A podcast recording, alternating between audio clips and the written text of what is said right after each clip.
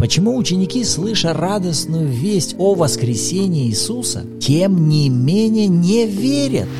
И что бы помогло им в это поверить?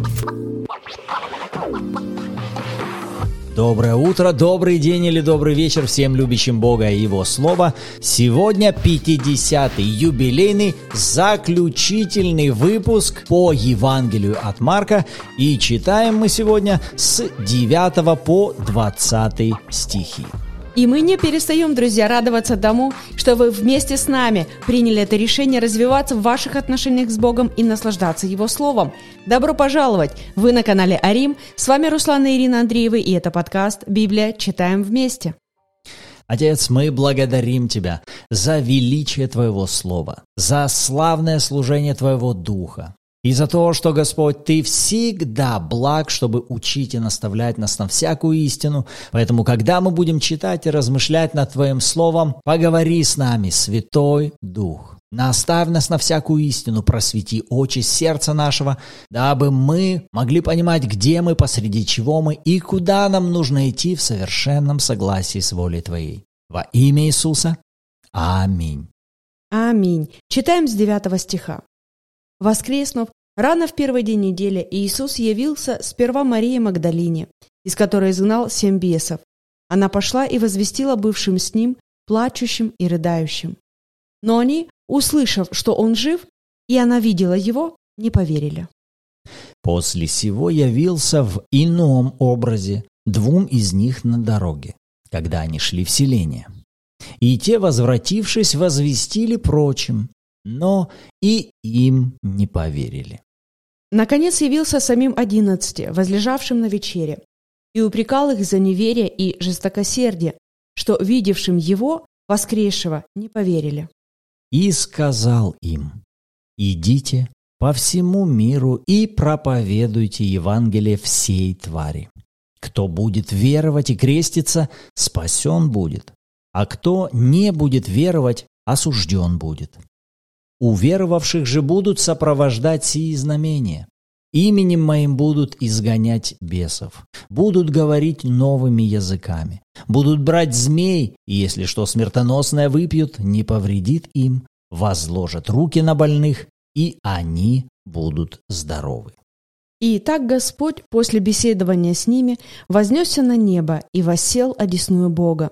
А они пошли и проповедовали везде при Господнем содействии и подкреплении слова последующими знамениями. Аминь. Аминь. Вот мы и завершили с вами Евангелие от Марка, с чем мы вас и поздравляем. И в этих заключительных стихах мы с вами видим странную реакцию учеников.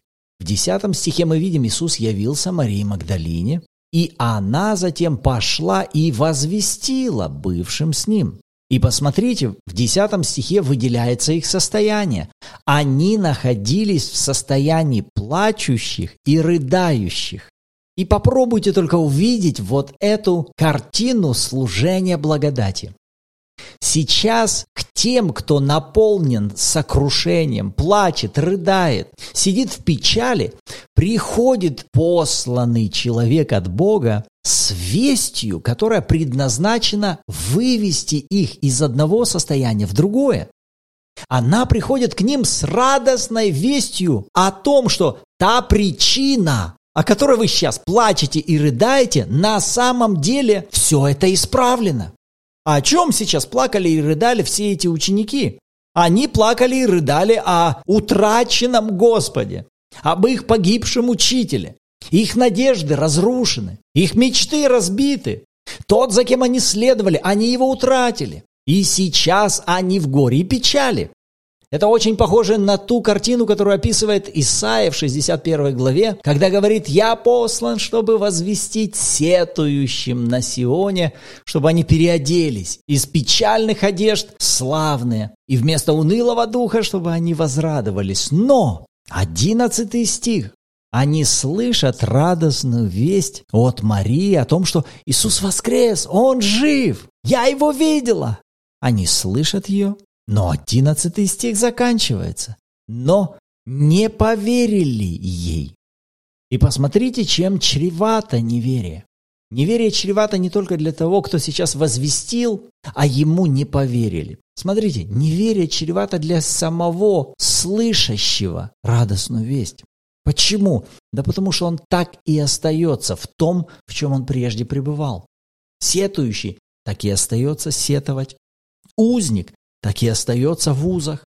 Пленник так и остается в плену. Ученики как оставались в печали и в уныне, так и остались. Затем вторая ходка, вторые ребята приходят, которые также встретили Иисуса на дороге, и они возвращаются, и в 13 стихе возвещают им об этом. Иисус воскрес, мы его видели.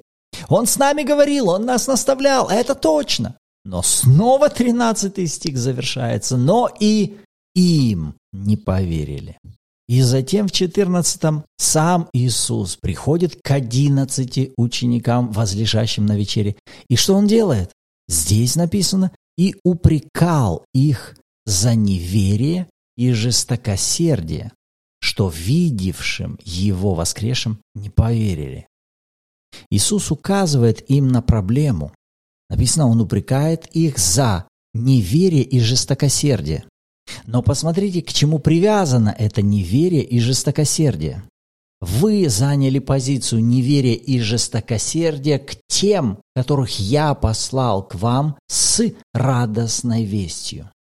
И если раньше я больше обращал внимание просто на то, что Иисус как будто в таком негодовании приходит, да что же вы такие все тут неверующие, ожесточили сердце свое, не поверили в мое воскресение. И на первый взгляд кажется, что здесь выражение обиженного Иисуса. Но нет. Сейчас не просто обиженный Иисус приходит. Сейчас Иисус приходит, указывая на их проблему. А у них сейчас опасная проблема как раз в том, что сейчас, можно сказать, они сеют опасное семя, недоброе семя. Скажите, что они за недоброе семя сеют? А посмотрите, сейчас же они, они вот здесь сейчас в 15 стихе будут посланы на то, чтобы проповедовать Евангелие. Они сейчас сами должны будут занять эту позицию принимающих от Бога Слово о Его смерти и воскресении и несущим это послание другим людям. И как раз сейчас для всех этих учеников было ценно, чтобы они при начале, можно сказать, сами могли посеять это семя принятия. Можно сказать так, скорого принятия на возвещенную им радостную весть. Потому что когда они затем пойдут проповедовать Евангелие, им придется пожинать такие же результаты непринятия и неверия со стороны тех, которые будут слушать их. Вот почему Иисус и указывает, ребята, это опасно, это нехорошо.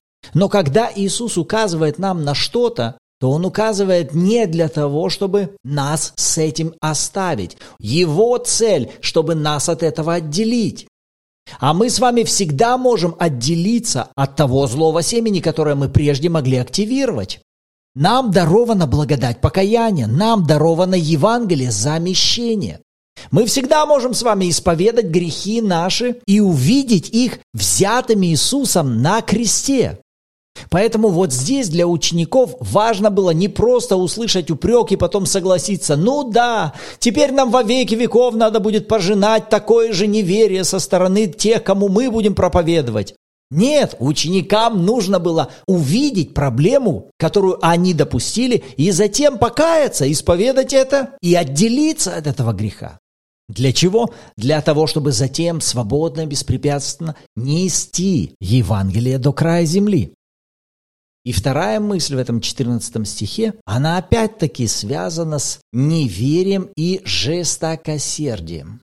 А если задать вопрос, а почему ученикам было так сложно поверить в то, что Иисус воскрес?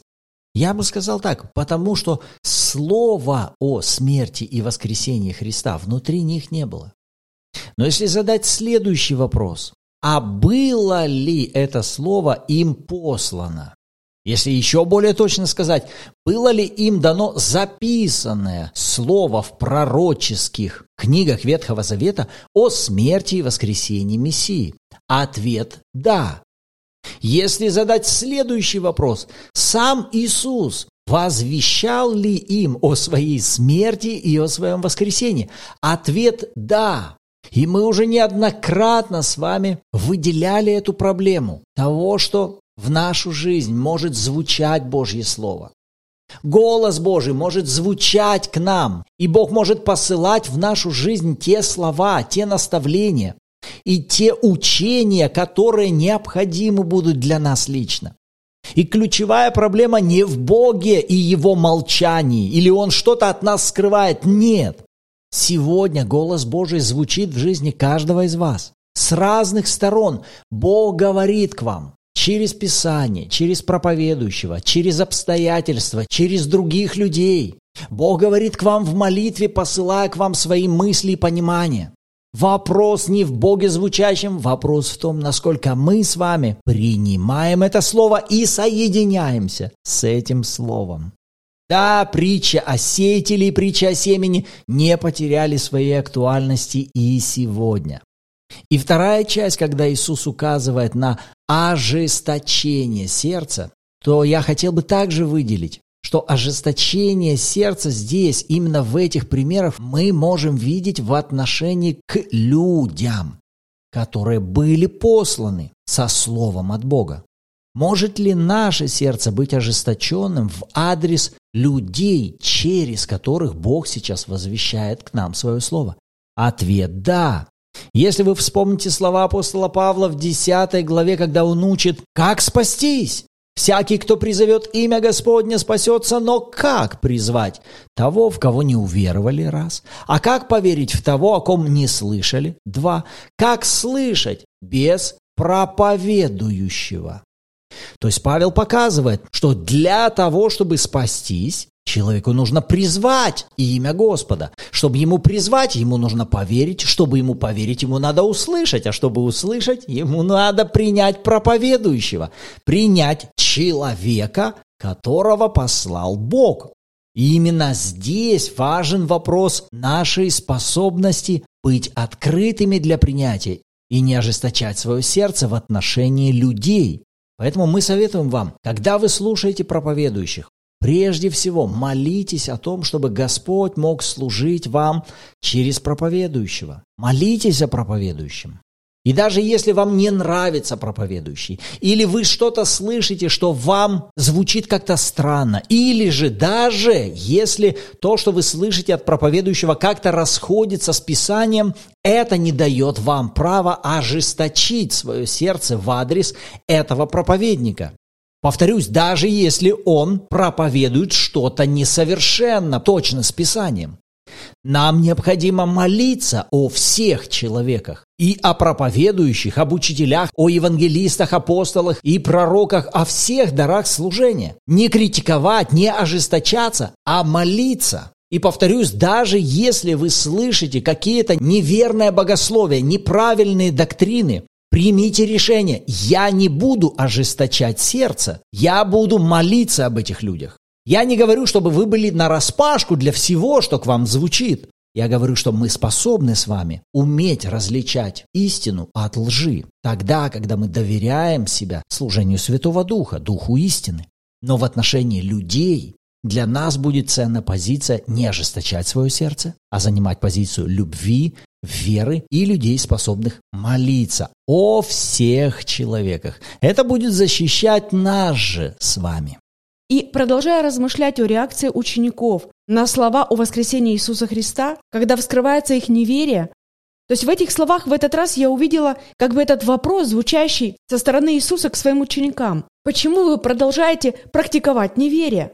И что еще важно, он говорит, не забывайте о том, что всякий раз, когда вы выбираете не верить, вы практикуете ожесточение вашего сердца. То есть как вера, так и неверие имеют свои последствия. Или, скажем так, свои побочные эффекты.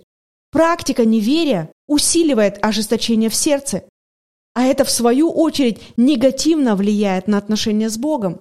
То есть ожесточение сердца, оно не появляется вдруг из ниоткуда. Человек развивается в этом. Как вера имеет свое развитие, да, как Писание говорит, от веры в веру. То есть есть один уровень веры, затем человек растет, практикует, переходит на другой уровень веры и так далее, и так далее. И он растет в своей вере. И это процесс, направленный на рост доверия человека к Богу и к Его Слову. Это то, в чем заинтересован Бог, Дух Божий и Царство Божье. Но ведь нам важно не забывать, что есть другое царство. Есть царство тьмы, которое заинтересовано в том, чтобы вместо веры человек практиковал неверие. И с каждым разом, когда человек практикует какое-то пусть самое малое неверие, за этим обязательно следует даже та самая маленькая доза ожесточения в его сердце. А я вижу это снова и снова, что это выбор. Понимаете, вы не можете сказать, ой, а я даже и не знал, что я не верю. Нет, каждый человек, мы понимаем, что либо мы верим, либо не верим. Если более точно и правильно, я выбираю. Либо я выбираю верить, либо я выбираю не верить. Но всякий раз, когда человек практикует неверие, он тем самым выбирает удаляться от Бога. Удаляться от того, чтобы что-то принимать от Господа. Удаляться от того, чтобы доверять Слову Божьему. То есть эти вещи несовместимы в одном и том же вопросе, в какой-то одной и той же сфере. Человек либо верит, либо не верит. И вот здесь у меня возникает вопрос, а что же выбираю я?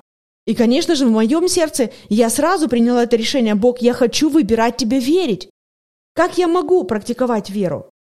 Я выбираю верить тому, что Слово Божье говорит, например, обо мне, о какой-то моей ситуации, о моем доме, семье, о финансах, о здоровье, об отношениях, о прощении, о принятии, об уважении, о доверии. У нас так много разных вопросов и сфер в нашей жизни, и в каждом вопросе мы либо выбираем верить Богу, например, когда Он говорит, что ты прощена. Бог говорит, я никогда более не вспоминаю твоих грехов. Ведь это выбор, буду я верить этому обетованию или нет. Или когда Бог говорит ранами Иисуса Христа, ты уже исцелена. Это уже свершившийся факт. Это записано. Иисус это уже сделал, уже все совершилось. Но как я выбираю относиться к этому слову? Я буду принимать это вопреки своим эмоциям, вопреки диагнозу, вопреки каким-то симптомам, анализам. Я буду это озвучивать, Господь, я принимаю решение, я доверяю Твоему Слову. Если Твое Слово говорит, что я исцелена, все, я держусь именно и только этого. А Ты дальше помоги мне, что мне еще нужно делать, как мне правильно двигаться вот в этом направлении. Но я хочу выбирать направление веры. Понимаете, мы же не идем в этом направлении сами по себе. Нам нужен Дух Божий, нам нужна благодать Божья, нам нужно Слово Божье, нам нужно Царство Божье. Но вот этот выбор и решение, понимаете, вот это делаем мы с вами. Ни Бог, ни все Царство Божье вместе взятое не может заставить какого-либо человека выбрать волю Отца. Нет, это я выбираю в моей жизни. И мы верим, друзья, что каждый, кто слушает нас сегодня, вы практикуете веру. Аминь. Добро пожаловать. С радостью будем помогать вам в этом. Еще мне понравились мысли из 17 и 18 стихов, где Иисус говорит, Уверовавших же будут сопровождать сии знамения. Именем моим будут изгонять бесов, будут говорить новыми языками, будут брать змей, и если что смертоносное выпьют, не повредит им. Возложат руки на больных, и они будут здоровы. И когда в этот раз я читала эти слова, ко мне пришла мысль. Подождите, так это же часть моего наследия во Христе. То есть весь этот перечень – это то, что мне уже подарено самим Христом. Он уже дал мне это во владение. То есть здесь не написано же, ну, может быть, ну, даже не знаю, ну, посмотрим. Ой, ну, не, ну, зависит, конечно, от того, в какой семье ты родился, или, ну, э, надо посмотреть на твою географию, или твое образование, или сколько денег у тебя в кошельке. Да и вообще, давай посмотрим, ты, ты вообще ты достоин этого или нет.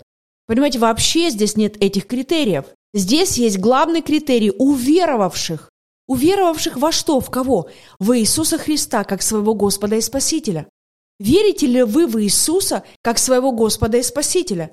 Если ваш ответ «да», то, друзья, дальнейший список – это наше с вами наследие во Христе. Я повторю это. Посмотрите, нам с вами уже подарена власть именем Иисуса изгонять бесов, говорить новыми языками, брать змей, если вдруг что смертоносное выпиваем, никогда ничто не повредит нам. Нам уже подарена эта власть возлагать руки на больных, и больные будут здоровы. Не может быть, невозможно, не я подумаю, не посмотрим на твое поведение. Они будут здоровы. Но вот следующий вопрос, опять-таки, друзья, а как я выбираю реагировать на эти стихи? Что это для меня? Вот когда вы прочитали эти стихи, какова ваша реакция на это? Что вы выбираете в отношении именно этих стихов? Верить или нет? Это касается того, о чем мы с вами говорили только что. Это наш выбор. Буду ли я верить, то есть доверять Слову Божьему, что это мне уже подарено? Снова-таки не за мои заслуги, а просто потому, что я уверовала в Иисуса. Это сопутствующие факторы. Это мне дано. Но принимаю ли я это? Выбираю ли я практиковать это? Выбираю ли я использовать то, что мне дано от Бога по максимуму? Кстати, интересно, кто из вас вы выбираете верить этому слову и с этого момента практиковать в вашей жизни? Напишите, пожалуйста, в комментариях или в чате Bible в Телеграме. Интересно, кто вместе с нами соглашается учиться принимать и практиковать это слово. Так вот, для всех тех, кто говорит «да» и «аминь», это мое, отныне я принимаю, и я хочу научиться практиковать это. У всех нас с вами в этой категории, по идее, по логике, должен возникнуть следующий вопрос. Окей, а как, собственно, мне это делать? С чего именно мне начать?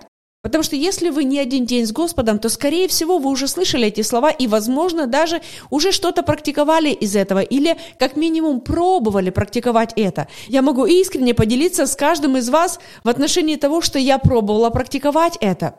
И знаете что? И далеко не всегда я получала те самые результаты, которые обещаны в этом слове. И сегодня, сейчас я понимаю, почему. Одна из главных причин, потому что это слово оставалось у меня просто на уровне разума. А это ошибка. Что я имею в виду? То есть я имею в виду, что прежде чем вы побежите практиковать это, хорошо бы провести время с Богом вокруг этого слова. Ну, для начала, например, прочитать его еще раз, попробовать поразмышлять над ним, пойти в диалог с Богом об этом, поговорить с Ним. Бог, что мне надо сделать, чтобы это начало проявляться, например, да? Затем снова читать и размышлять, начинать провозглашать эту истину о себе вслух, Учиться видеть себя в этом. Понимаете, вот это, это на самом деле и есть вот этот первоначальный этап принятия этой истины в нашу жизнь. Не то, что мы побежали и пробуем как-то это делать, вот как сами понимаем, как сами видим, ну написано же, да, я же знаю, я же теперь узнал, что это написано обо мне, что это даровано мне, это мне принадлежит, ну все, я побежал делать. Но понимаете, если мы просто это делаем, опять-таки на уровне знания, это не будет работать. Потому что вера работает через откровение, а откровение приходит через размышление.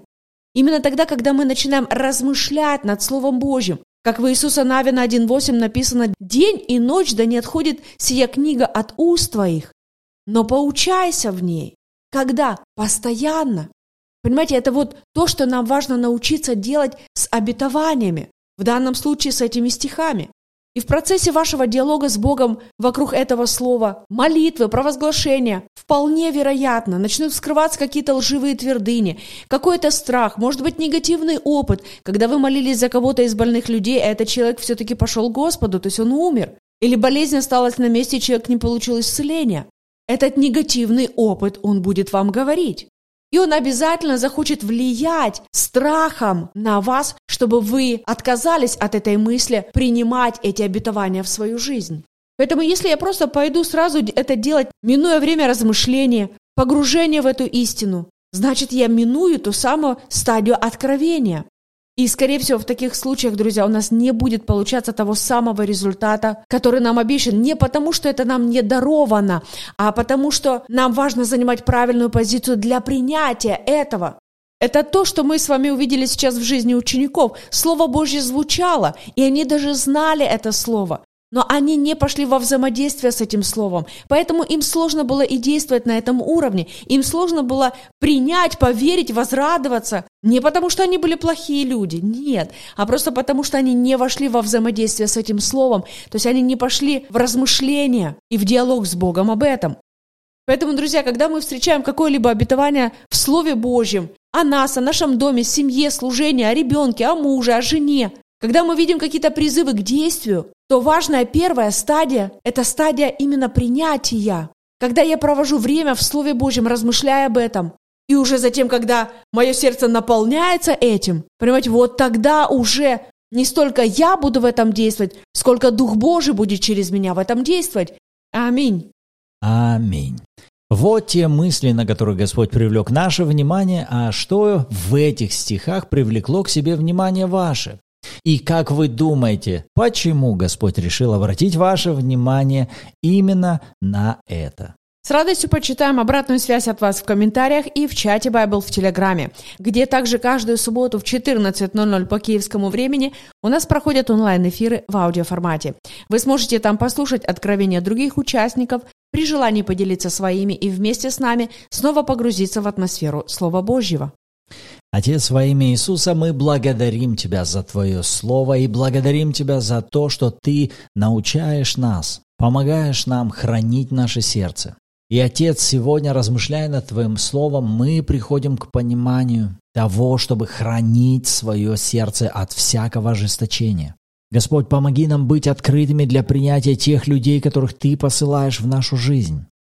Помоги нам слышать голос Твой, звучащий через помазанных Твоих. Помоги нам хранить свое сердце и не быть критиками, но быть людьми молитвы и ходатайства. Помоги нам принимать решения, верить и совершенно доверять Твоему Слову, пребывающему внутри нас. Во имя Иисуса. Аминь. Аминь. Верим, друзья, сегодня вы получили для себя что-то важное и полезное. И будет здорово, чтобы вы поделились этим выпуском с другими людьми. И также мы благодарны всем друзьям и партнерам, которые приняли это решение вместе с нами совершать это служение проповеди Евангелия по всему миру. Спасибо, что делаете это вместе с нами. И если вы желаете развивать ваши взаимоотношения с Богом и возрастать в более ясном понимании того, о чем Он с вами говорит, когда и каким образом Он с вами говорит, добро пожаловать на библейские онлайн-обучения, которые мы проводим в нашем служении – Опять же, благодаря друзьям и партнерам служения, это всегда абсолютно бесплатно, поэтому, если это бесплатно, то тогда у вас нет оправданий. Всем добро пожаловать, рады будем видеть вас в рядах студентов и учеников Господа. Всю подробную информацию об этом вы всегда можете найти на сайте служения. А на этом нам, друзья, пора заканчивать. Рады были быть сегодня с вами в следующем выпуске. Услышимся. Всем благословений! わっほんとに。